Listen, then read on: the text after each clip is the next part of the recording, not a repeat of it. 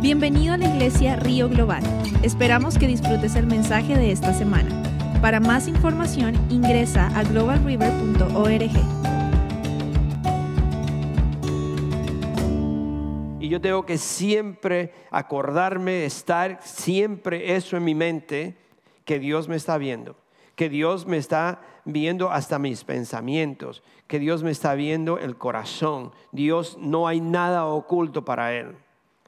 So, tenemos que defender eso, tenemos que ser transparentes, no queremos aparentar algo y ser otro. Entonces tenemos siempre que luchar, siempre que pelear. No podemos entregarnos a la presión del mundo, a las cosas que uno ve en el mundo, cómo lo hacen, sino yo soy un hijo, yo soy una hija de Dios. Yo vivo la palabra de Dios. Yo tengo que comportarme de esta forma, yo tengo que hacer las cosas de esta forma. y tenemos que aplicar lo que es el manual que es la palabra de Dios. Vivirlo, escucharlo, leerlo, aplicarlo a mi vida. En todo. Defender la verdad. Entonces vamos a 1 Corintios 16, dos versículos bien cortito, lo que el Señor me, me dio para, para nosotros. Y dice el versículo 13 y el 14 de 1 de Corintios 16. ¿Ya están ahí? Gloria a Dios. Dice, manténganse alerta. ¿Ok? Pablo, cuando una, cuando, le, vuelvo y se lo leo ahorita, pero tengo que hacer quizá otro. Cuando una persona ya es adulta, cuando una persona ya es mayor, ya para este entonces ya Pablo era una persona que había pasado por muchísimas cosas, ya tenía experiencia, ya Pablo había predicado en varias partes, ya Pablo, como dice, tenía las marcas de un soldado de Cristo. Y ahora Pablo se, se, empeña en decirle a una audiencia o a líderes también, y, ya con la, con la experiencia que tenía, todo lo que él había pasado, le, le todas las predicaciones que ya había, personas que habían aceptado a Cristo. Ahora Él viene ya eh, al final de este, de este libro de, Primera de Corintios y le dice, le dice a, esta, a esta congregación, manténganse alerta, permanezcan firmes en la fe, sean valientes y fuertes, hagan todo con amor. Yo quiero que, que estos versículos usted no solamente lo escuche, sino que medite en ellos, vaya a la casa y empiece a meditar qué me está diciendo Pablo a mí, qué me está diciendo la palabra de Dios a mí cuando me dice mantente alerta. ¿Qué es estar alerta? ¿Qué es lo que Él me está diciendo? Manténganse alerta, permanezcan firmes en la fe, sean valientes y fuertes, hagan todo con amor. Esta semana pasada, o esta semana, sí, la semana pasada, o esta semana, al principio de la semana, escuché algo,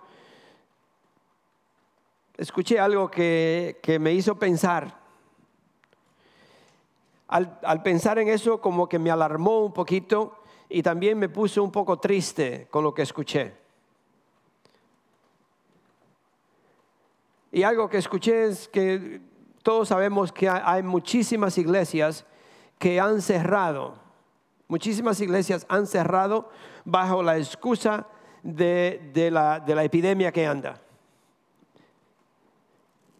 Por, diría yo, por protección o por lo que fuera, pero debajo de eso, debajo de esa, de esa protección que ellos están diciendo, lo que sin darse cuenta han aceptado el miedo de Satanás, el temor, miedo a la enfermedad, miedo a la muerte, miedo al gobierno, miedo a la ley, miedo a lo que fuera, a lo que sea, eso no es necesariamente que es cierto que es por la epidemia. Es una excusa que Satanás ha usado en contra de los hijos de Dios. en contra de la iglesia de Dios, donde Dios nos ha llamado a nosotros a reunirnos y adorarlo. Dios es un Dios que hizo, no hizo a nosotros para adorarlo, para nosotros reunirnos en oración, en oración y adoración, para nosotros ser ese cuerpo. Yo no podía dividir mi cuerpo y dejar la mitad en la casa y la mitad que se vaya a trabajar. Yo no podía dividir mi cuerpo y poner una parte en un lugar y otro. Nosotros somos un cuerpo que Dios nos hizo para permanecer juntos y adorar al Rey de Reyes, Señor de Señores, juntos. Nosotros juntos. Pero Satanás se aprovechó de, de, esta epidemia y trajo miedo a las personas. Y yo le pregunto, ¿por qué tenemos miedo? ¿De dónde viene el miedo? El miedo viene de Satanás, no viene de Dios. Incluso la palabra de Dios dice que Satanás es el autor o es el príncipe o es el Dios del miedo, del terror, de la oscuridad. Nosotros como hijos de Dios no tenemos que tener miedo a la enfermedad. ¿Por qué? Porque la sangre de Cristo me, me cubre. Yo compartí esta mañana y digo, ¿por qué yo no parezco la edad que tengo? Amén. Diga que sí. Amén. No, no, no, no se quede pensando. Alguien, me, alguien el otro, otro día me dijo, pastor, ¿usted todavía eh, tiene fuerza o no? Y le digo, ¿cómo que todavía? Yo siempre he tenido fuerza. No, que todavía. Voy a seguir así. So, mire, yo como le he dicho, yo creo que la mayoría, bueno, muchos de nosotros, nos enfermamos menos que la mayoría de americanos. El americano vive trancado. El americano se lava las manos 20 veces al día. Y hasta usa químico para que no, para que los, ¿cómo se llama? Los microbios esos se, le mueran de la mano, no sé de dónde. Las bacterias. Yo vivía en un país, yo vivía en Santo Domingo, en un campo, como ustedes ya yo lo he dicho muchísimas veces. Yo nunca me enfermé. Y comíamos junto con las gallinas. Sí, a mí, ¿sabe? Eh, a pensar. Yo no, yo no me enfermé, ni me enfermé aquí. Nosotros hemos viajado, yo he ido a México, yo he ido a, a, Brasil, no, a Brasil no, África, yo he ido a África, a la, India y a Nepal. Hemos estado en países, como le dicen en inglés, de third world country, de tercero, ¿cómo se dice? Third world. tercer mundo donde, hay mucha pobreza, donde no hay higiene. Y la mayoría de americanos cuando vamos a lugares, que no come esto porque te enferma, que no haga esto porque te enferma, que no esto, que no ello. Donde quiera que yo voy, yo como de todo y bebo de todo y no me enfermo. Sí, porque yo no creo en esas, en esas cosas. Yo creo, yo no voy a tentar a Dios, pero yo no creo en, que usted por toda tontería se enferma. Si Dios está conmigo, si la sangre de Cristo me cubre, yo oro por los alimentos. Y la palabra de Dios dice que si usted ora por los alimentos, Dios los santifica. Entonces, yo ciegamente creo lo que está escrito. Yo creo en la palabra de Dios. Lo que pasa es que nosotros muchísimo dice que creen y tienen miedo. Y cuando usted tiene miedo, usted invita inmediatamente a que Satanás lo enferme. Dice, dice eh, cuando fuimos a la, a la, conferencia, dice que muchos, muchos cristianos se enferman porque profetizan que se van a enfermar o por fe creen que se van a enfermar. Oh, no, yo no puedo salir afuera porque cuando llueve yo me da una gripe y no tiene gripe, pero si sale afuera cuando está lloviendo, o me, me da gripe. O usted lo está profetizando, usted lo cree, y claro que una chispita de agua que le caiga afuera, me enfermé. ¿Usted lo profetizó? ¿Usted lo cree? Yo no creo eso. Yo salgo sin sombrero y sin nada, con la cabeza pelada. Me mojo y todo y trabajo afuera y dentro de la casa ni estornudo. Nada. Sí. Entonces, nosotros tenemos que empezar en verdad a creer la palabra de Dios. Usted me ha escuchado decirle, no hay demonios en el infierno que tenga más poder que Dios, ni el mismo Satanás. Nadie, nadie, ningún demonio, ninguna enfermedad, ningún médico, por mucha sabiduría que tenga, me puede alargar un día de vida a mí o quitarme un día porque está escrito. ¿Por qué usted cree que en la mayoría de la palabra de Dios, Cuando Jesús fue tentado, dice, está escrito. Él no tenía que por qué estar diciendo, está escrito, pero lo que pasa que mira, no, no, no, está escrito, Dios me protege. Y that's it, está escrito, está en la palabra de Dios. La palabra de Dios en el Salmo 139, mis días están contados. ¿Contados por quién? Por Dios. Si Dios contó mis días, ¿quién me puede alargar un día a mí? Nadie. ¿Quién me puede quitar un día a mí? Nadie. Lo leímos, mi esposa lo, dijo esta mañana. ¿Quién me puede quitar el amor que Dios tiene para mí en Cristo Jesús? Nadie, no hay ni un demonio, ni hay un ángel, no hay nadie que me lo pueda quitar nosotros tenemos que empezar a defender la palabra de Dios, a defender la verdad y decir, no, está escrito, yo soy un hijo, yo soy una hija de Dios, Dios me protege a mí, yo puedo vivir mi vida tranquilo, me puedo acostar tranquilamente porque mi vida está en las manos de Dios. Amén. Pero no vamos a decir amén y salir afuera y decir, oh, mira, yo creo que va a pasar esto y yo no sé lo que te está profetizando algo que todavía no ha llegado, no, no tiene el por qué preocuparse. ¿Qué ¿De dónde usted cree que viene la palabra preocuparse? Antes de. Entonces, pre, antes. Muchísimas personas sufren de depresión. ¿Por qué? Porque se pre por algo que no ha sucedido. Sí, entonces usted tiene que dejar todo eso, entregarle a Dios todo y te dice, yo voy a dormir tranquilamente porque mi Dios está conmigo. Mi Dios me protege, mi Dios me bendice, a mí nada me falta. Dios tiene todo lo que yo necesito, tiene mi salud, tiene, tiene todo, me sobra porque Él es mi Dios, Él es mi rey. Amén. No hay, no hay una edad, no hay un, tiempo. Muchas personas piensan, no, porque eh, ese tenía 80 años y 90 y el otro tiene 5 y 10. No hay una edad. Dios diseñó los días. Puede ser un niño como puede ser un viejo de 100 años. Puede ser un joven de 20, un joven de 10 o un, un joven de 15 o una persona de 50. No hay edad para irnos con Dios. Dios diseñó el día, mis hermanos. No es la enfermedad. Nosotros oramos, claro, oramos por, por sanidad, sí. Porque hay, hay, cosas que le vienen al cuerpo. Somos un cuerpo que se enferma cuando usted tiene un carro nuevo y de un pronto se le pincha una llanta. Usted va y la regla, ¿no? Entonces no es eso, sino que nosotros sabemos que Dios está en control de todo. Y yo confío en Él. En el medio de la tormenta, en el medio del fuego, Dios está conmigo. Dios no me abandona. So, escuché, escuché algo así y, y dijeron de eso de muchas iglesias habían cerrado y usando las excusas del COVID. Eso es una excusa para mí, mis hermanos. Eso es una excusa que Satanás la ha usado con mucho poder. Muchísimas personas se quedan en la casa prefiriendo sentarse en la sala y escuchar. No, porque yo me puedo quedar en la casa. Yo lo que yo escuché fue esto y para decirle eso que le voy a decir. Que le preguntan o le preguntaron, o si a usted le ha preguntado, usted se ha preguntado, y fue esta, la pregunta que escuché fue esta, ¿por qué ir a la iglesia?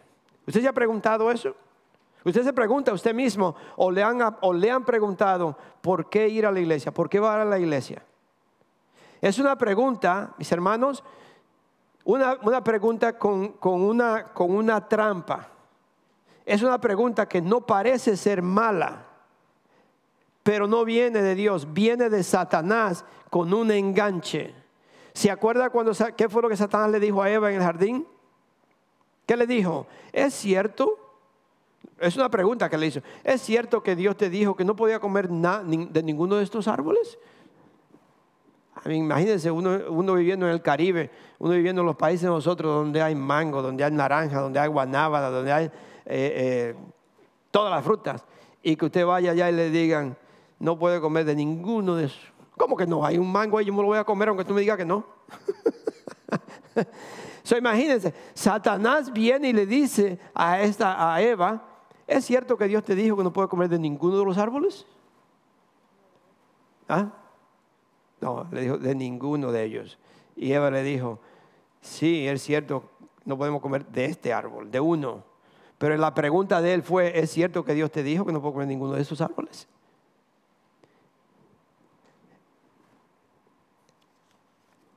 ¿Por qué va a la iglesia? La pregunta es esa. ¿Por qué ir a la iglesia?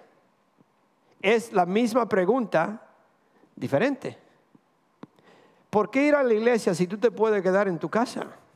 ¿Por qué ir a la iglesia si tú te puedes quedar en tu casa? Todavía es mucho más acogedor. Te sientes en la casa, en la sala, tú tienes tu café al lado, levanta los pies, no te tienes que vestir, te puedes estar en tus pijamas con tus chancletitas y tranquilo, puede ir al baño cuando se quiera, y el radio por allá y el niño por aquí, y tú no, no, te, no tienes ni que manejar.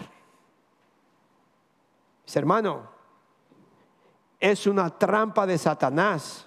Yo se lo digo, es una trampa de Satanás. Dios nos hizo a nosotros para compartir unos con otros, para convivir unos con otros, para que sus, sus, sus uh, germs, gérmenes, para que sus gérmenes peleen los gérmenes míos, para que los míos peleen los suyos. Nosotros nos necesitamos unos a los otros. Pero Satanás con el mundo, con los políticos, no quieren encerrar, no quieren tapar para que mis gérmenes, para que mi defensa no sirva para nada. En el momento que usted sale afuera y alguien está desnuda, usted también se enferma de gripe. ¿Qué me voy a yo enfermar? Yo nunca agarro nada que no me gusta. ¿Usted ha ido, ha ido a comer a un buffet? Hay cosas que usted dice, oh no, no, no, no me gusta, no, no. Sí. Entonces, ¿por qué es que muchas personas dicen, oh, lo que pasa fue que no, agarré una gripe? ¿Cómo que la agarró? ¿Por qué la agarró? Deje. Entonces, yo no agarro nada que no me gusta. Por eso yo no me enfermo.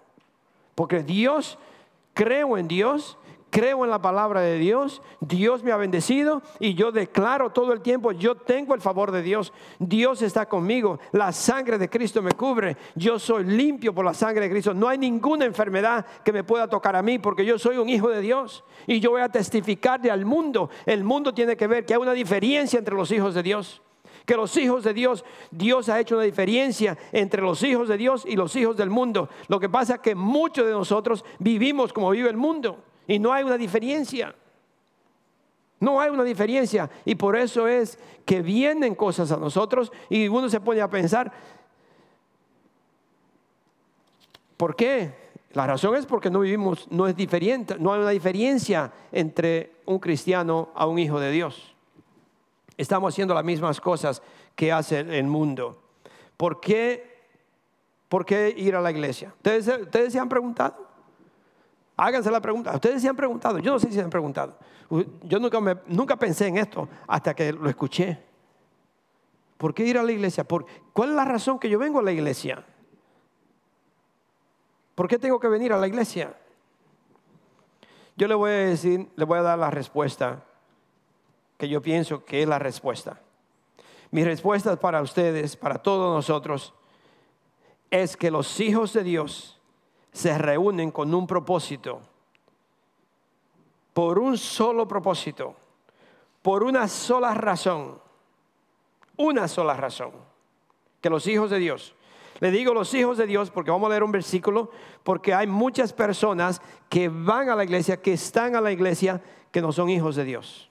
I'm sorry que se lo diga y yo espero que no sea en esta iglesia. Yo espero que no seamos nosotros, porque yo le pido a Dios todos los días, o en oración yo digo, Señor, Dios mío, yo quiero ser uno de tus hijos. Padre Santo, yo no quiero pensar que el día que yo me vaya de este mundo, tú digas que no me conoces. Es, tiene que ser horrible pensar eso. Tiene que ser horrible que usted, el día que usted se vaya de este mundo, Jesús diga, ¿quién eres?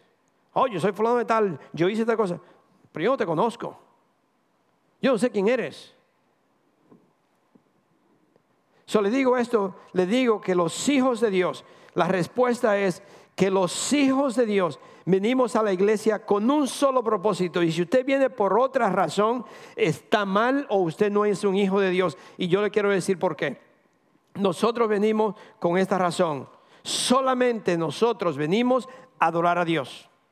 Si usted viene por otra razón, porque lo hace sentir culpable, porque usted se siente mal, se siente mal que alguien le diga por qué no fue, lo que sea que usted quiera hacer. Si usted no vino con la intención de adorar a Dios y entregarse a Él y darle las gracias a Dios por lo que Él ha hecho en su vida, si usted no ha venido aquí a adorar a Dios, usted está aquí por una razón equivocada.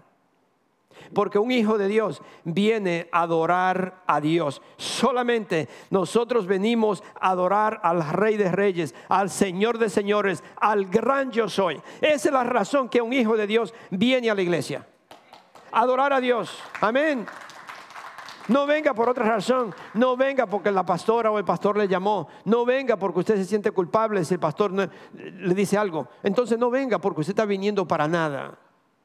Nosotros tenemos que entender que Jesucristo pagó el precio por mí y yo vengo a darle las gracias, yo vengo a adorarlo, yo vengo a, reunirme con mis hermanos en Cristo unidos en el templo que Dios nos ha dado, a adorarlo a Él a glorificar a mi Dios, a darle las gracias porque Él es mi Dios, Él es mi rey, Él está conmigo, Él nunca me abandona, Dios me ha bendecido. hermano, tenemos ya que, que parar ya es tiempo que nosotros tenemos que hacer una decisión. Dice la palabra de Dios, ¿cuántas veces, qué tiempo va a estar en el valle, eh, como en el valle de la decisión? De un día sí, un día no, maybe sí, maybe no. Hay una canción que dice así, ¿no? Un día sí, un día no, es una música del mundo, ¿no? Julio Iglesias, ay, Jesus, help me. sí, pero muchos cristianos están igual. Un día sí, un día no, un día voy, un día no voy. Viene un domingo, después otro domingo no se ve, viene dos domingos seguidos, después se pierde por tres. A mí, ¿qué, clase de, ¿qué clase de relación es esa? A mí, póngase a pensar, ¿qué clase de relación yo podría tener con mi esposa si la veo un día a la semana, después me pierdo por dos semanas y ni siquiera le digo dónde estoy, y cuando después yo llego quiero que me trate como un rey? ¿Qué clase de, qué clase de relación puede ser esa? ¿Qué clase de relación puede ser si yo no le dedico tiempo a ella? ¿Qué clase de relación puede ser si ella no me dedica tiempo a mí? No puede haber una relación, no puede haber una comunicación, no puede haber un entendimiento. Estoy siempre, como, como dicen en Santo Domingo, me, estoy atrás, siempre me siento en, en, el último siento atrás y no entiendo nada de lo que están hablando porque me perdí todo lo que dijeron la semana pasada. Y Dios quiere una relación con nosotros. Dios, Dios quiere que nosotros sea todo el tiempo una relación con Él. Venir a Él. Alabarlo a Él. Nosotros adoramos al Señor cuando cantamos, cuando enseñamos, cuando predicamos, cuando oramos por un hermano, cuando le damos la mano a un hermano y le decimos, el Señor te ama, el, Señor te estaba esperando que tú vinieras a la iglesia.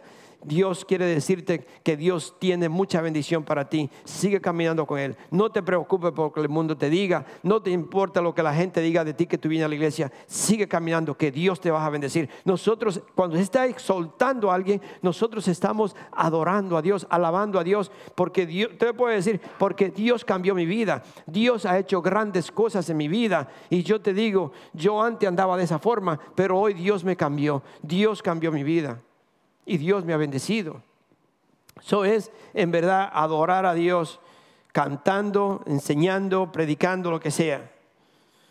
Nuestra adoración debe ser siempre, siempre, o la, nuestra adoración como resultado es glorificar a Dios. Si usted nosotros glorificamos a Dios adorándole, alabándole y todo eso, y como hijos de Dios, yo recibo bendición de Dios al hacer eso reconociéndolo a Él, dándole a Él toda la honra y la gloria y adoro a Dios. Como hijo yo le estoy adorando, le estoy alabando y eso me trae muchísimas bendiciones, hasta sanidad en el cuerpo.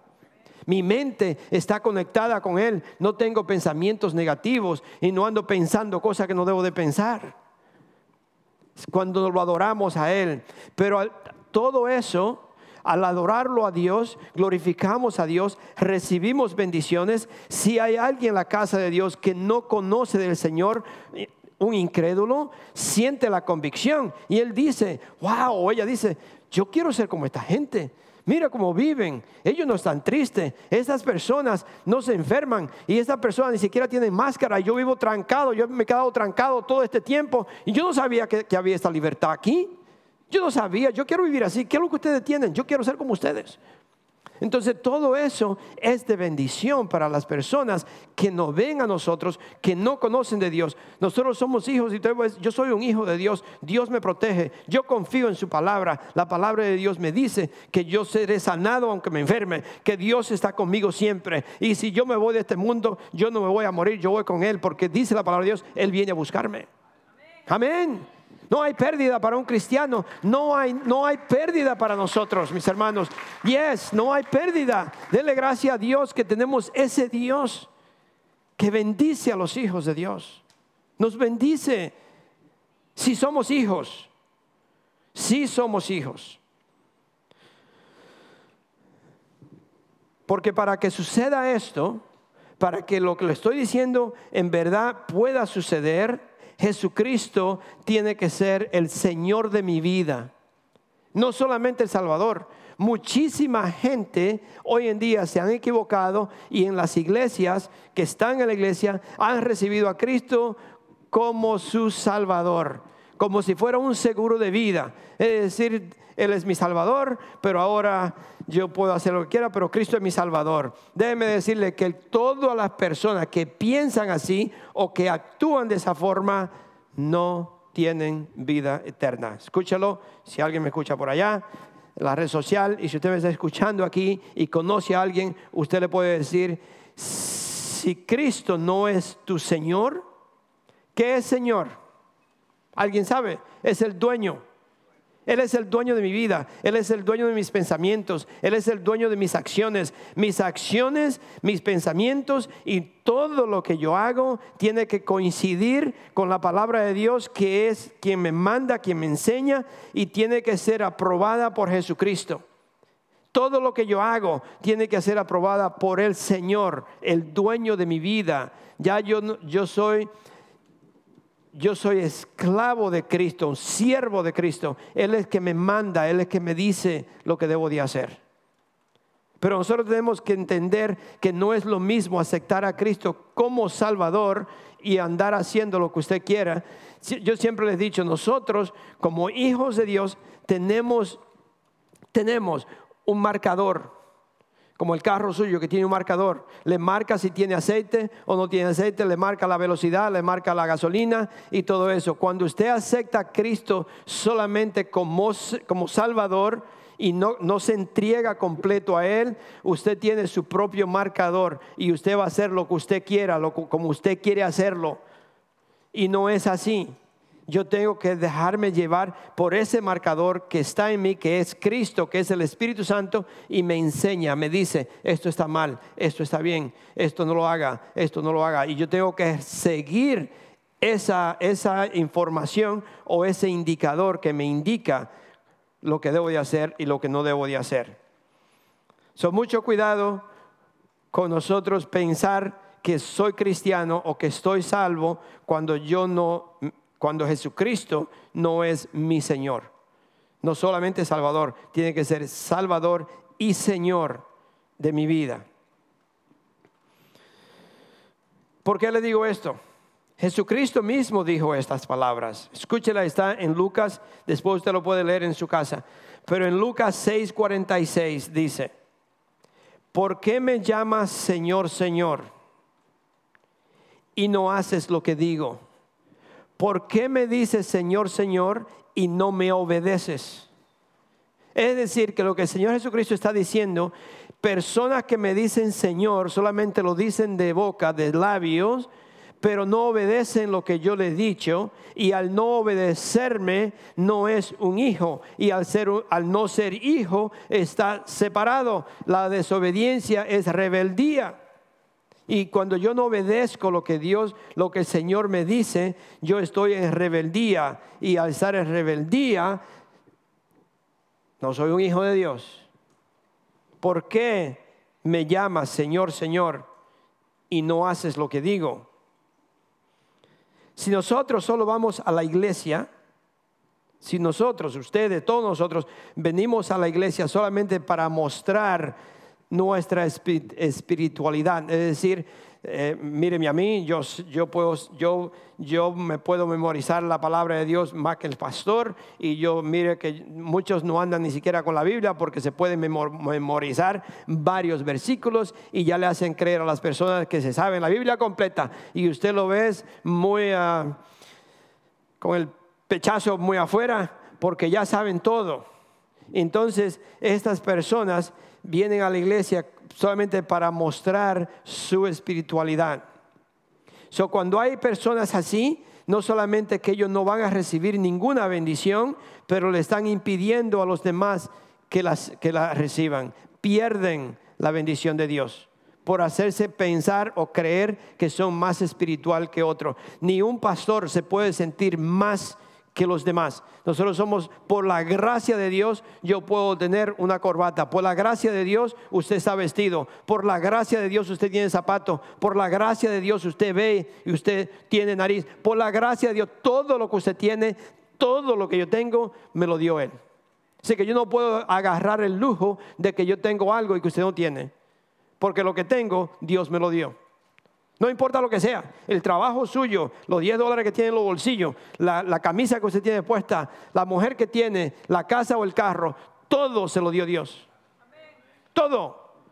No vaya a presumir que soy más que alguien o que tengo más que alguien o que yo soy mejor que fulano o que yo soy más alto y usted más abajo. No, no, no, no. Dios nos dio todo.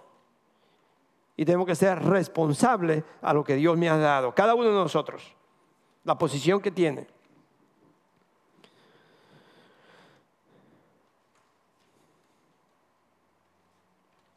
Nosotros venimos a la iglesia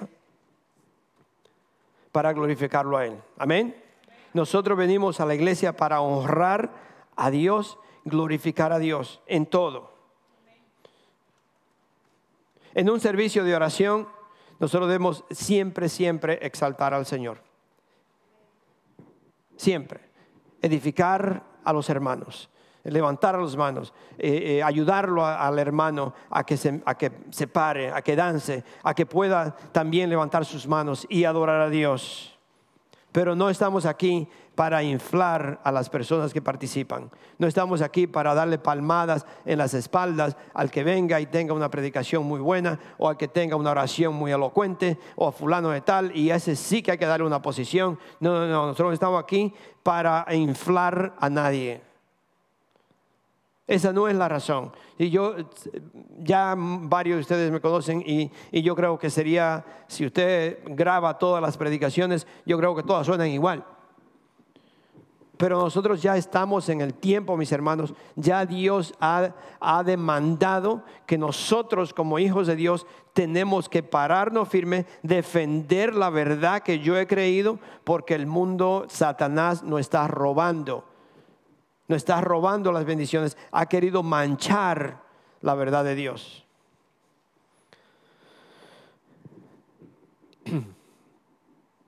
Vamos al, donde empezamos, en, Corintios 16, al versículo 13 y 14. Y quiero, ¿qué es la advertencia que Pablo nos está dando? Yo le conté la semana pasada que tuve un, sueño cuando fuimos a, la, a, la, conferencia y el sueño, la, palabra que Dios me, tiene, me dio hoy no tiene nada que ver con el sueño, pero sí coincide con el sueño. Entonces no sé si se acuerdan, y fue en, Judas, el versículo 4 y el 6.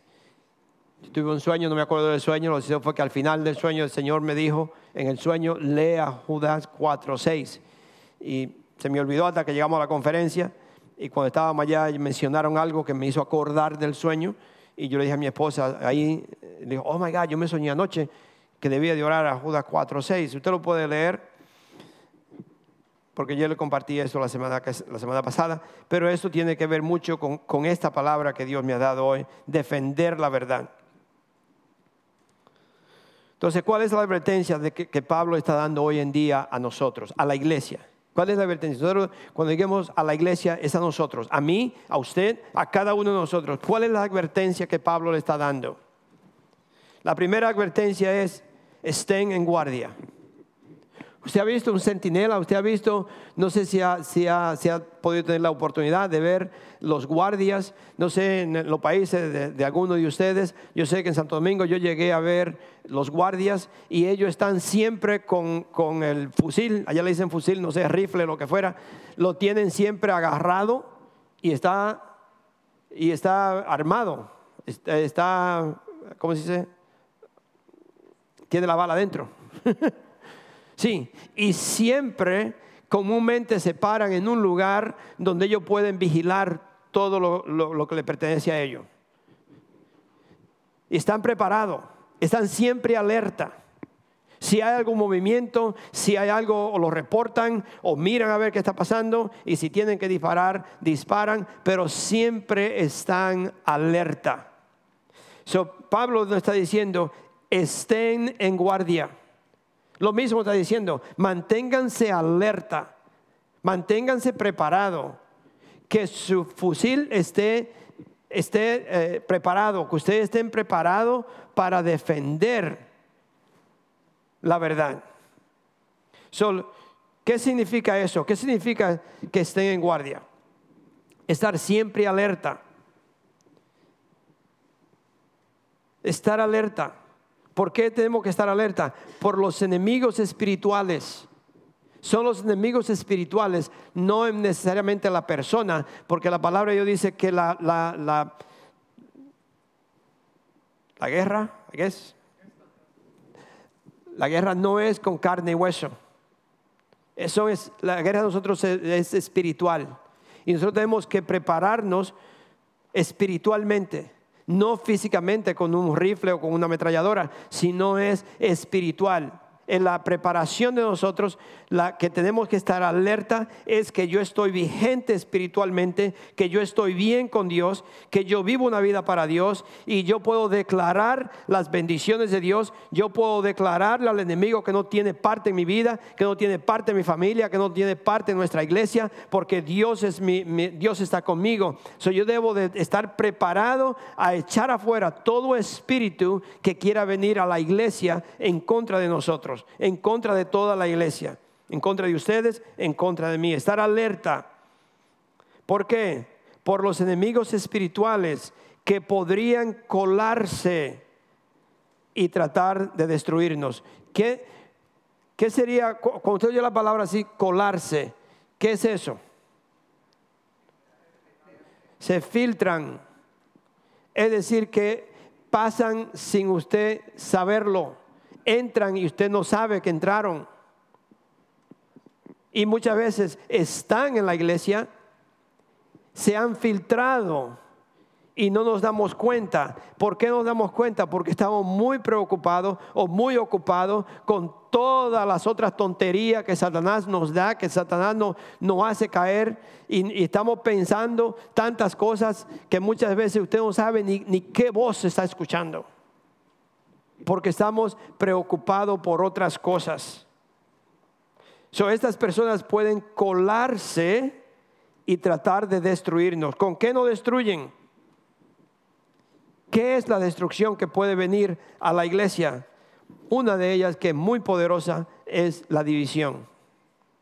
La división destruye una iglesia, la división es- destruye un hogar, la división destruye un matrimonio, la división destruye total a una familia.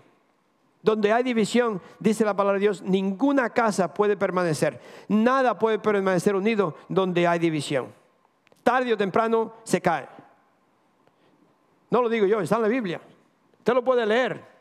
Si usted tiene que creer la palabra de Dios, si mi casa hay división y empieza, acuérdese que esa división, si no la paro, si yo no hago algo para que eso se, se- se pare, me entrego a Dios, me humillo delante de Dios, le pido a Dios que me ayude, que nos ayude a poder traer unión, esa división va a destruir la casa. Esa división va a romper la familia. Esa división va a romper un matrimonio, porque hay división.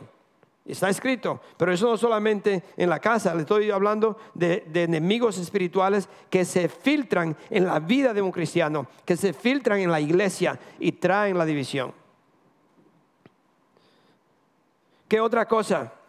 El orgullo. El orgullo destruye una iglesia. Competencia, yo quiero, yo soy más que fulano, yo sí sé esto, yo sí puedo hacer esto. Y yo sí, y cuando usted viene a ver una persona orgullosa que se cree más que los otros y empieza a traer, envenenar a los demás, envenena a la iglesia, el orgullo. Algo que es muy no es difícil, sino que cuando se trata esto, trae también muchas veces las personas, muchas personas se van de la iglesia, los pecados secretos. Personas que viven en pecado, personas que están haciendo cosas que no deben de hacer, pero lo hacen pensando que es secreto y hay muchos líderes que se lo permiten, muchas personas que no, no le tomen cuenta y cuando te vienen a ver esos pecados se comen la iglesia por dentro.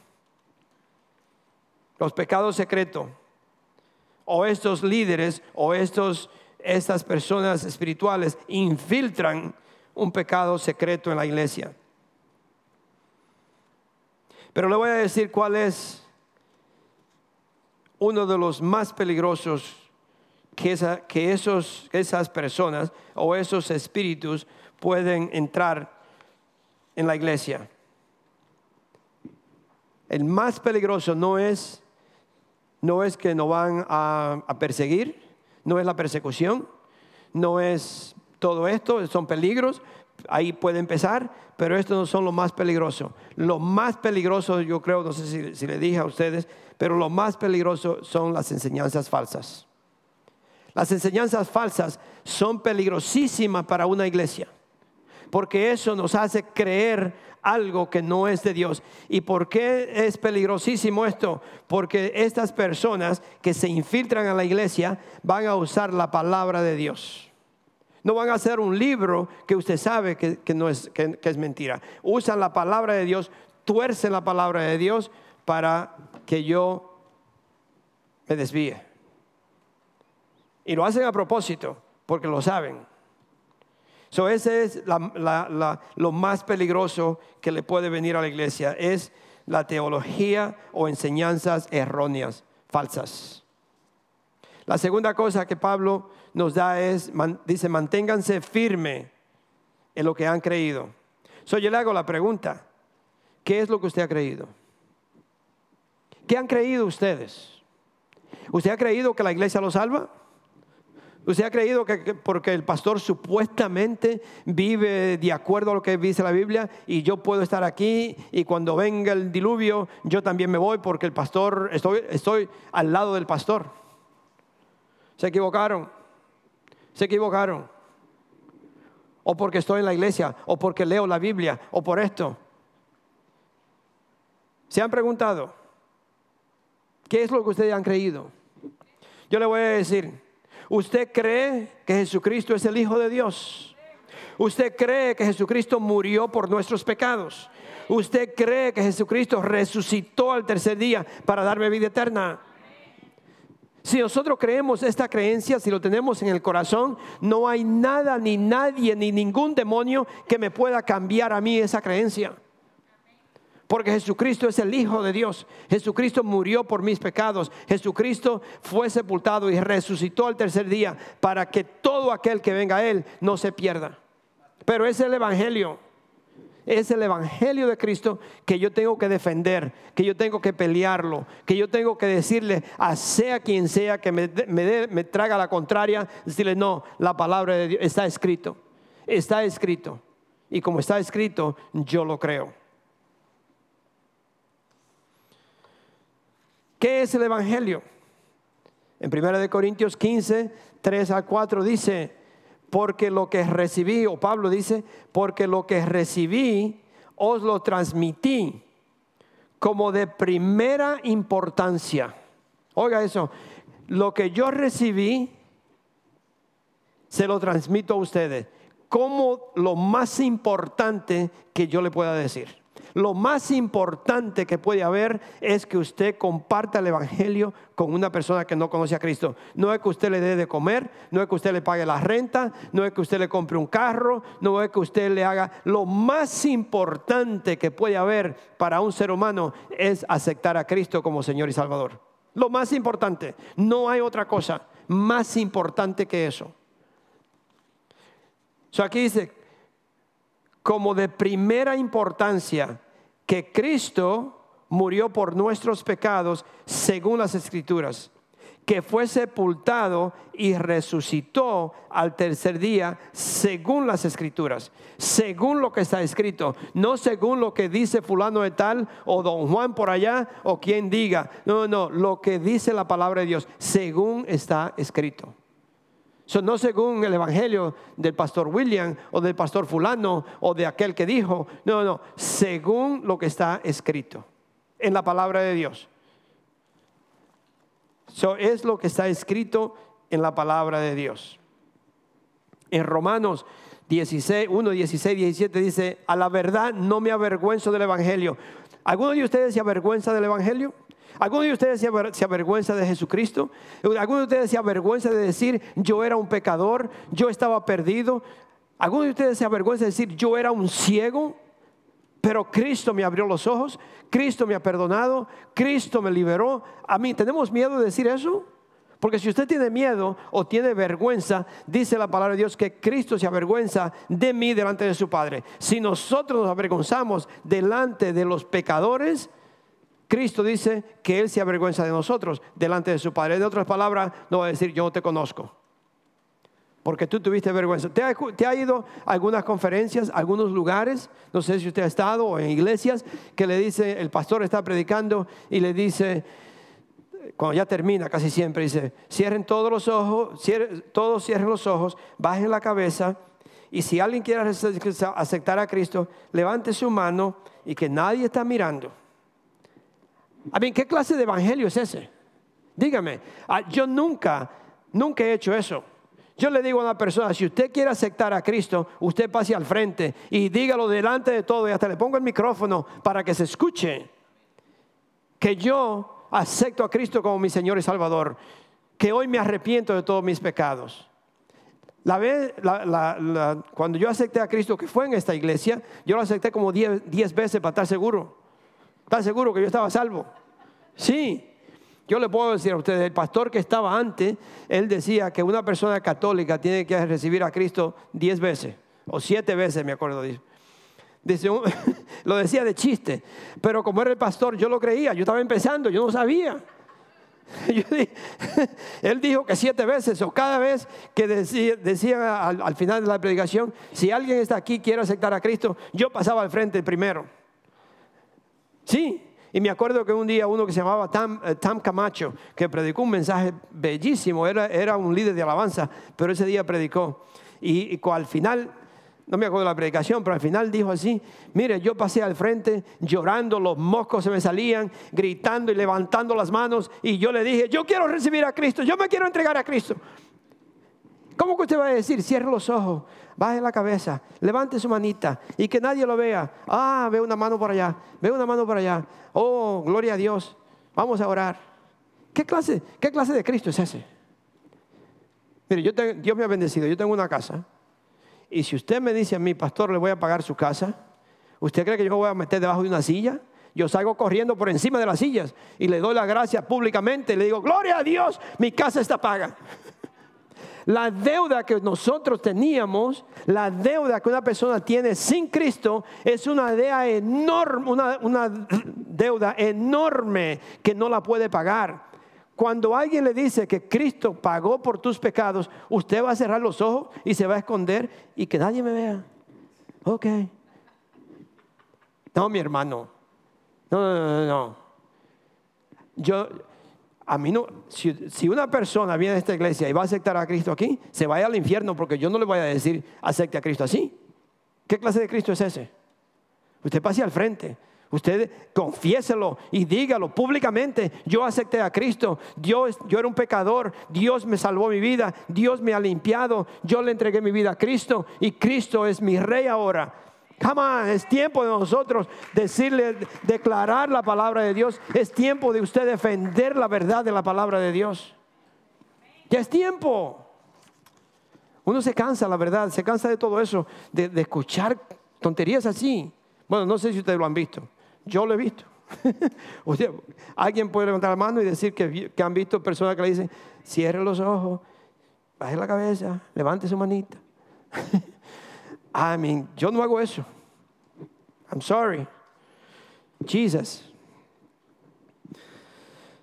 Ah. Pero hoy en día, mis hermanos, desafortunadamente hay muchas opiniones de cómo una persona puede ser salva. Hay muchas opiniones. Mucha gente puede decir, lo puede hacer de esta forma, que usted puede hacer aquí, que puede hacer allí. Y, la palabra de Dios, yo le puedo decir que la palabra de Dios no es una opinión. Las opiniones de nosotros no sirven para nada. Así que no se ponga a opinar qué es lo que dice y cómo le debo hacer. No, no, una opinión no es nada. Es lo que dice la palabra de Dios. La palabra de Dios no es una opinión mía o opinión suya o la cree o no la cree. Si no la cree, Dios le da la libertad para decir, yo no creo en eso, gloria a Dios, usted se vaya al lugar donde fuman.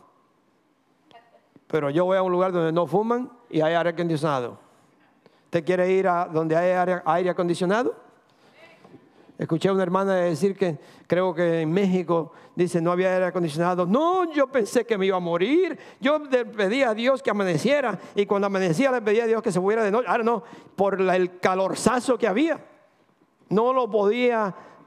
Imagínense, si ese es un calor ahí, ¿cómo será en el otro lado?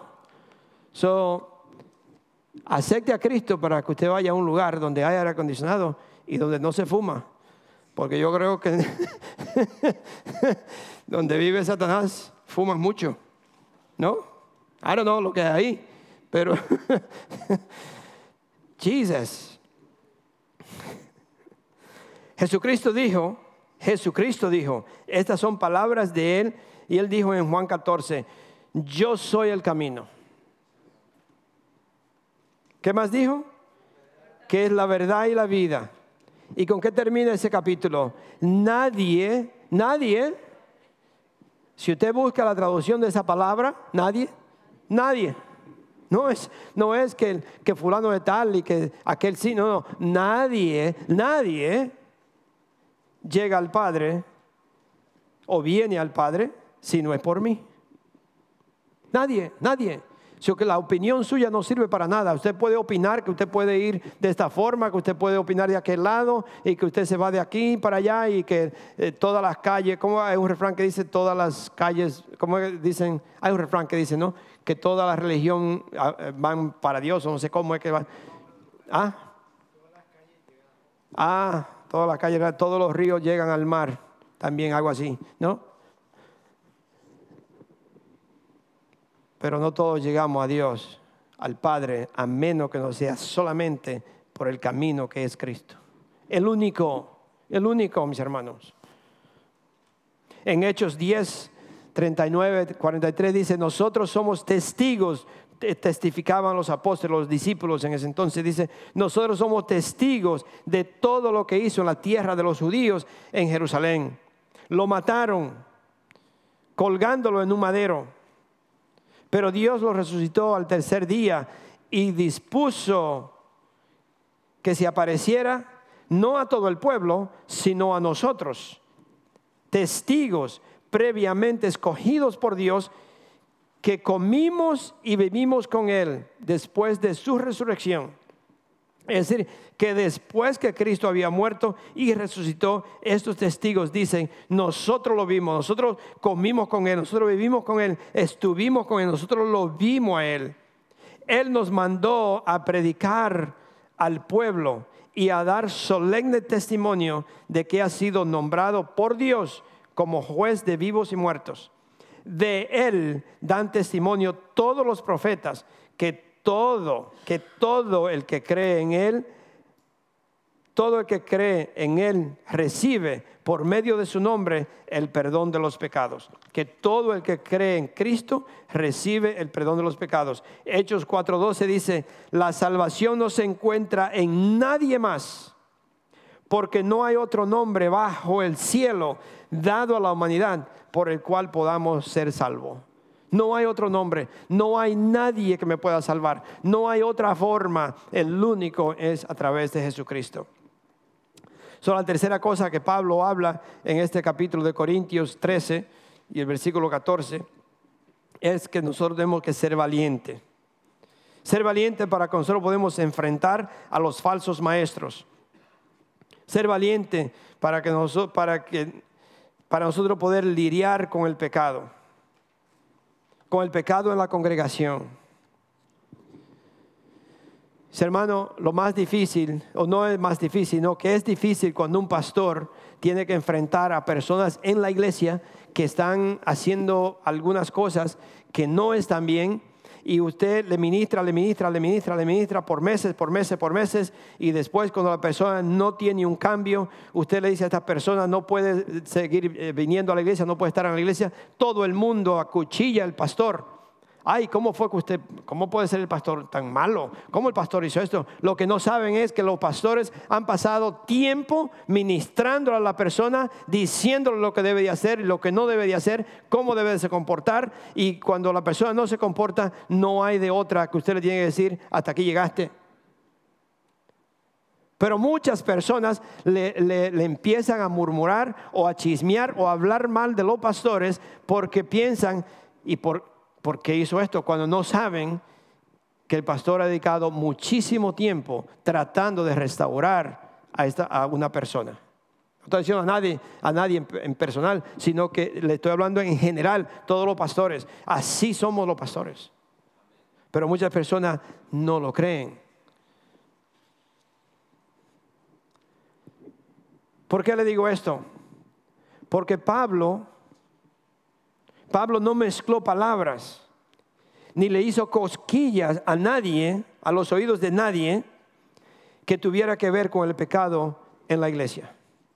Usted lo puede leer. Pablo no le hizo cosquilla a nadie, no le, no le quiso eh, quitar el polvito de encima y tratarlo con esa tranquilo, sabiendo que había pecado.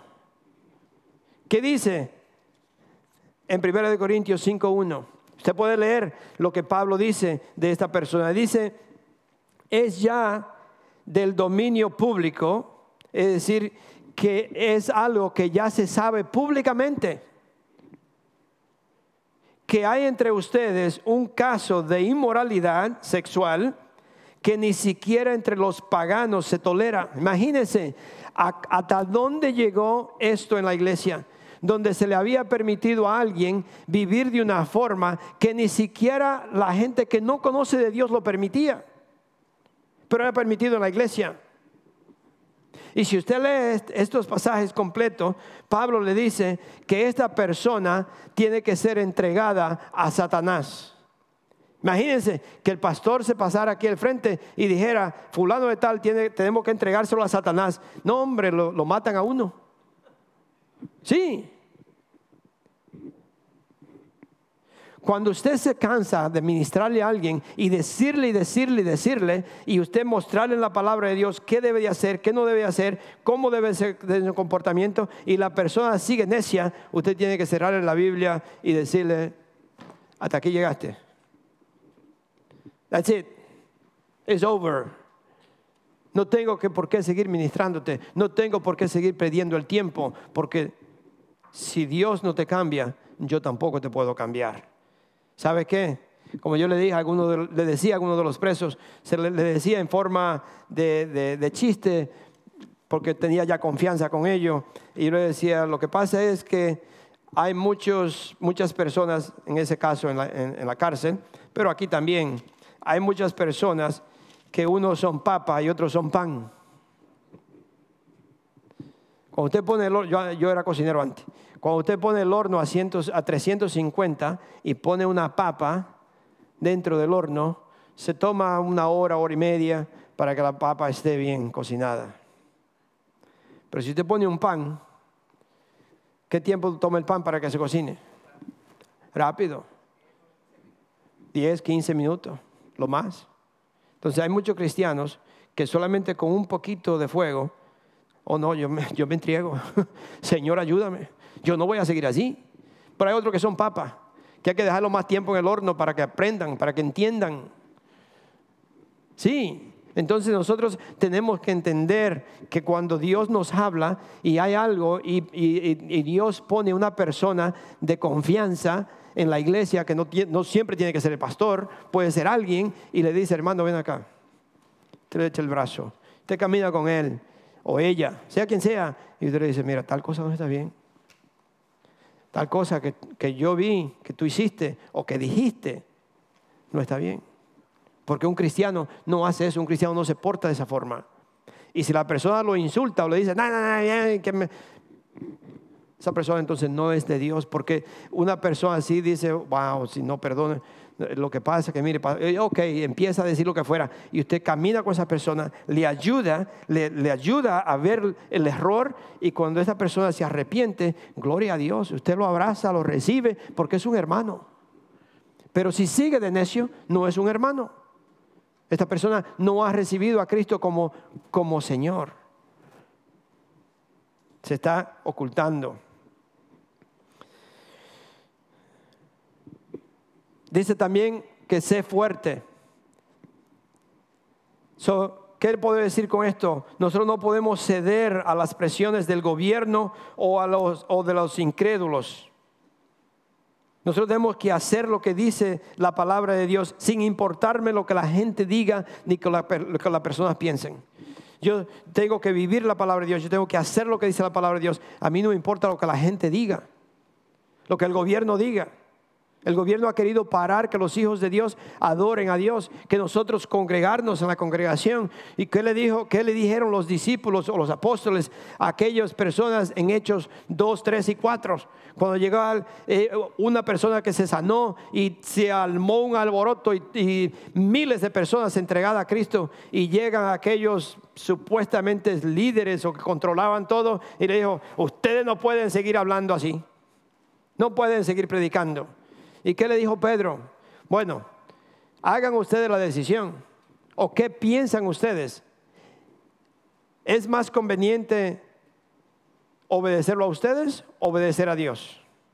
Entonces la pregunta para nosotros, ¿qué es más conveniente? ¿Usted obedecer lo que el gobierno quiere decir que está poniéndose por el gobierno hoy en día se está poniendo por encima de las leyes de Dios y quiere que usted la obedezca a las leyes del ser humano más que las leyes de Dios. Mis hermanos, nosotros como cristianos tenemos que pararnos firmes y decir, no, yo obedezco primero la palabra de Dios y después la ley del hombre. Pero ninguna ley de ningún gobierno, de ningún presidente, de ningún rey, sea quien sea, está por encima de la ley de Dios. Nadie me puede decir a mí que yo no me puedo congregar y alabar a Dios. Que vengan las leyes, que vengan, pero nosotros tenemos que hacer la decisión y decir, ¿sabes qué? Yo voy a adorar a Dios. Si me muero, me muero, como dijo Esther. Si me, si me voy, me voy, pero yo voy a enfrentar esta decisión y yo voy a servirle a Dios porque yo soy un hijo de Dios y yo he sido llamado a adorar a mi Dios. Amén. Gloria a Dios. Todos, todo, todo, todo lo tenemos que hacer con amor. Sin amor no hay nada. Sin amor, usted y yo, lo único que somos, somos orgullosos, ruidosos. Lo que estamos haciendo es ruidos, con orgullo, sin amor. Si no hay amor, lo que usted hace solamente es ruidos y, hasta de sazón le pone el orgullo encima. Sí, entonces siempre todo lo que debemos de hacer se hace con amor. Todo se hace para la honra y la gloria de nuestro Dios. El Salmo 115, el versículo 1 dice, no nosotros, Señor, no nosotros. ¿Qué está diciendo? No nosotros, no nosotros, Señor, sino a tu nombre sea la gloria por amor y fidelidad. No nosotros, nadie de nosotros podemos tomar eh, el, honor o, la gloria de algo que yo hice o de algo que fulano. No, no, no. Toda la honra y la gloria para Dios porque Él es el único que se merece la honra y la gloria. El único, no yo, no usted, no nadie. Cuando usted le haga un favor a alguien, cuando usted le dé a alguien, cuando usted bendiga a alguien, no ande diciendo que no me dio la gracia. No tiene que dar la gracia de nada. Tiene que dar la gracia a Dios. Porque Él me dio a mí el privilegio de poder ayudar a alguien. Dios me bendice porque yo ayudé a alguien. Esta persona no me tiene que dar gracia a mí porque yo no hice nada. Quien lo hizo fue Dios y la gracia es para Dios. Amén. Gloria a Dios. Vamos a ponernos de pie. Bendito eres, Padre Santo. Yo te doy las gracias, Señor, por esta tarde. Gracias, Señor, por tu palabra. Y yo te pido, Dios mío, que estos tus hijos, Padre, unidos nosotros, vamos a crecer en la verdad, vamos a defender la verdad, vamos a pararnos firmes, Señor. Y no hay nada que nos pueda mover o conmover, Señor, quitarnos, Señor, la posición que tú nos has dado como hijos, como hijas tuyos, Padre. Porque nosotros hemos sido bendecidos, nosotros hemos sido liberados, nosotros, Señor, éramos ciegos y ahora podemos podemos ver. Nosotros no entendíamos, pero ahora podemos entender. Nosotros sabemos, Señor, que somos tus hijos, Padre Santo. Ayúdanos, Señor, a no dejarnos engañar por ninguna clase de enseñanza, Padre, que no venga de ti. Señor, danos sabiduría y discernimiento, que tu Espíritu Santo me ayude, Señor, a entender, me ayude a reconocer, Señor, a saber cuando hay algo que viene a mí que no es tuyo, Señor, que no viene de ti. So, gracias, Padre Santo. Bendícenos, Señor. Cuida a tus hijos. Aquí los pongo en tus manos, Padre Santo. Tú eres nuestro Padre y yo sé, Señor, podemos confiar en ti, que tú cuida a tus hijos, Padre. Gracias, gracias, Señor. En el nombre de nuestro Señor Jesucristo. Amén y amén una alabanza y después hay convivio, ¿no?